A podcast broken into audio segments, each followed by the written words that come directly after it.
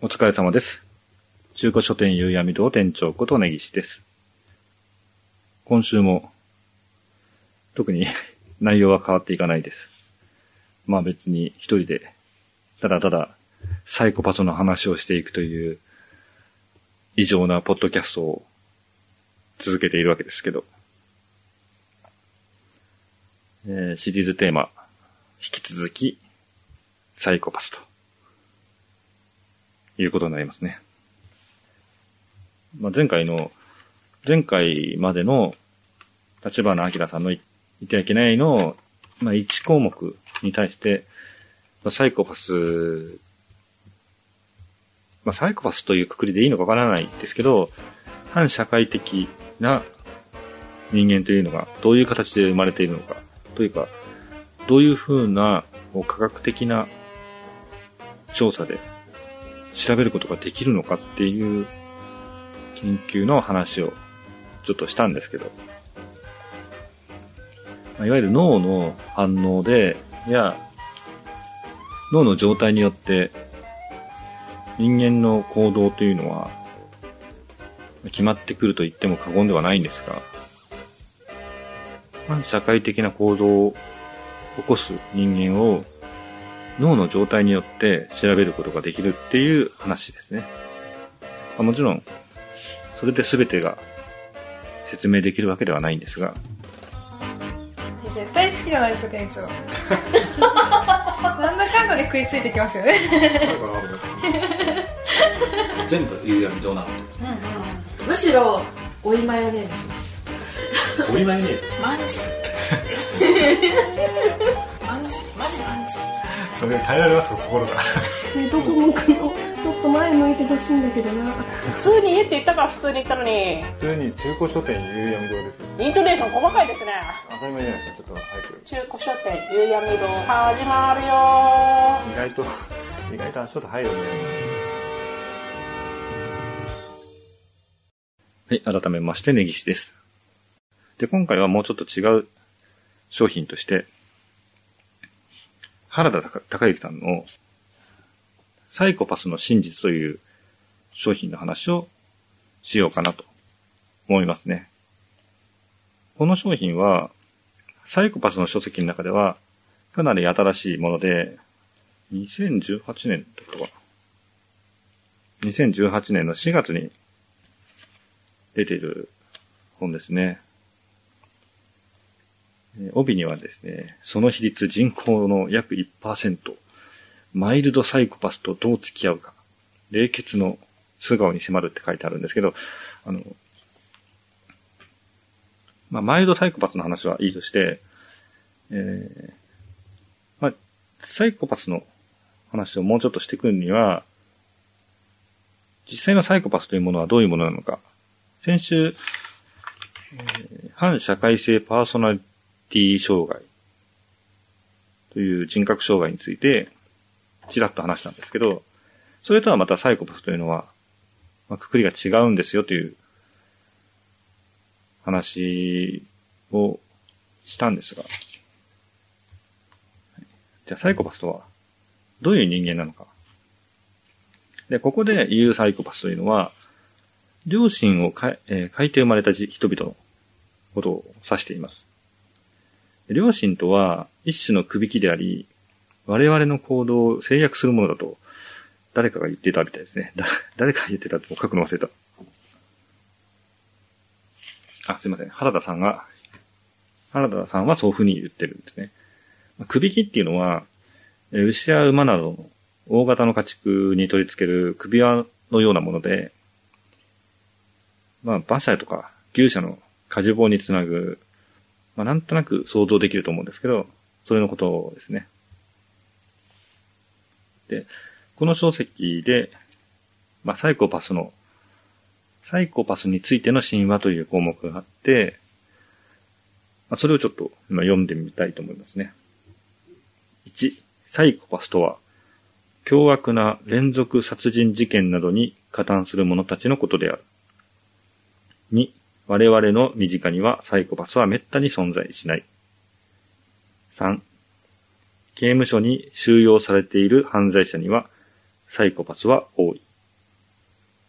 4、サイコパスは知能が高い。5、我々はサイコパスを見分けることができる。6、サイコパスは悲惨な家庭環境で育ったものが多い。7、サイコパスにも心を開いて接すれば心を通わせることができる。ここでサイコパスについての神話と言っているので、いわゆる今言った7つの項目っていうのは全て事実とは異なるということを原田さんは言っています。まず一つ目の凶悪な連続殺人事件などに加担する者たちのことをサイコパスというのかというと、そういうことではない。まあ、さっき言った、えー、反社会性パーソナリティ障害に関して言うと、まあ、近いものはあるんですが、それとは別に多種多様の、まあ、人間がいるということを言ってるんですね。まあ、マイルドサイコパスという言葉が出てくるように、もうちょっとこう、まあ、わかりやすく、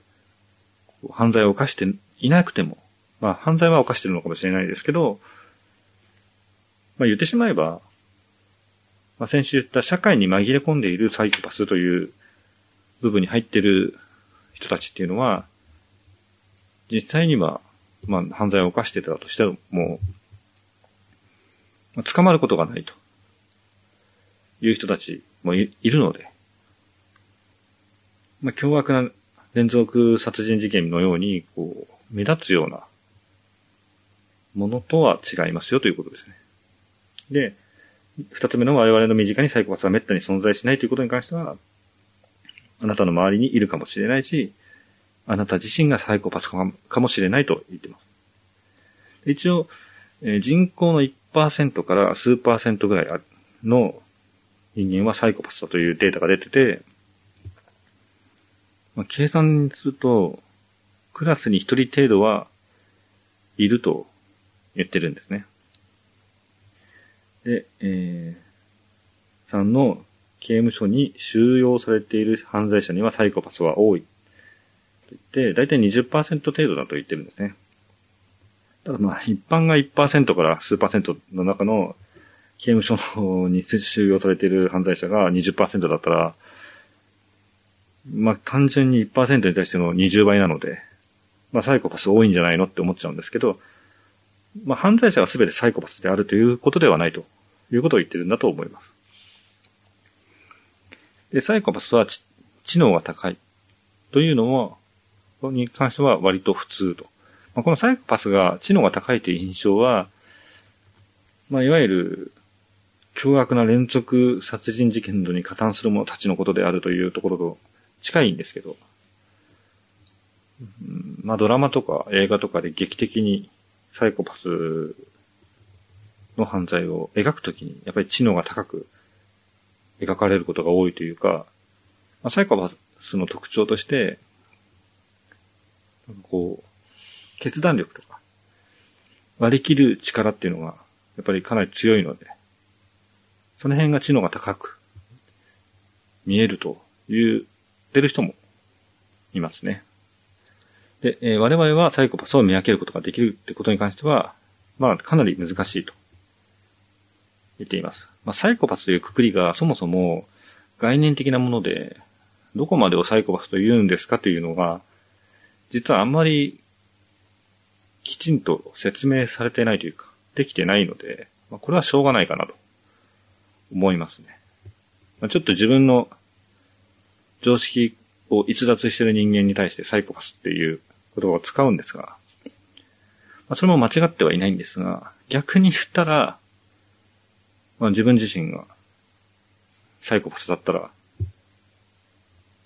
まあ、どちらが一般的なのかとか、まあ、いわゆる常識でしょっていう言葉に対して、それを立証できる人間は誰もいないというか、本当に常識はどれなのかっていうのは、はっきりとしたことは言えないっていうのと一緒で、まあ、精神心理学的なことっていうのは、実は専門医でも判別が難しかったりとかするので、まあ見分けるのは難しいですよということを言ってるんですね。で、6項目目のサイコパスは悲惨な家庭環境で育ったというものに関しては、まあそんなことはないということです。生まれとか、生活環境とかは、サイコパスの存在には関係ない。ということなんですね。これでも最初の方につながるんですけど、一貫して言えることは、サイコパスという人間を作る要因の一つ、一つとして、脳の、まあ、パーソナリティ障害とかに関して言うと、もうそれを障害として扱っているので、反社会的な行動を起こす、それを起こして、もうやむなしと、まあ、起こすことは意義があると感じてしまう、考えてしまう人間を、まあ、脳に障害があるとくくっている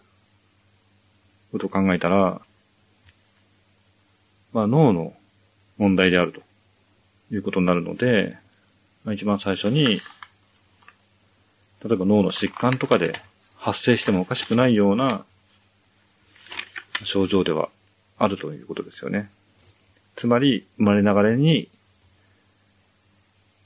まあ、ある意味サイコパスを司る部分に障害があると、サイコパスになってしまうと言えるってことですよね。で、えーサイコパスにも心を開いて接すれば心を通じ合わせることができるに関しては、まあ、いわゆる脳の疾患であれば、それは、まあ、もちろん治療という形で、何、何かしらのこう治療法があるんであればいいんですが、それに対しては、何らこう、決定的なものが出ていないということなので、そういうことを考えると、例えば説明とか、接し方に対して、何らかの効果を得られるということは、まあ、効果が得られないということが、もう立証されてますよということを言ってるんだと思いますね。この原田孝之さんというのは、主な研究領域は犯罪心理学、認知行動療法とエビデンスに基づいた心理臨床ということなんですけど、まあ、エビデンスというのは、まあ、証拠とか根拠とか証言、形跡などを元にした、なんとかね、医学で言うと、臨床結果を、まあ、臨床というのは主に現場とか、もしくは現場を重視する立場のことを言うんです。言うらしいんですけど、確率的に最も有効であるということを選んでいくのが、まあてか、有効であるという考え方がエビデンスという言葉ですね。なので、えとにかく原田さんというのは現場とか、うん臨床結果を重視してる方なので、ここで書かれていることっていうのは、つまり、まあ、証拠とか根拠とか、そういうものを多く扱って出てきた、まあ、確率的に最も有効というか、確率的にそうであると言える内容だということがわかりますね。認知行動療法というのは、思考などの認知に焦点を当てることで発展してきた心理療法の総称のことですね。まあ、今回は長いんで、この辺で終わりにしますね。根岸でした。この番組は架空の中古書店、夕闇堂がお送りしました。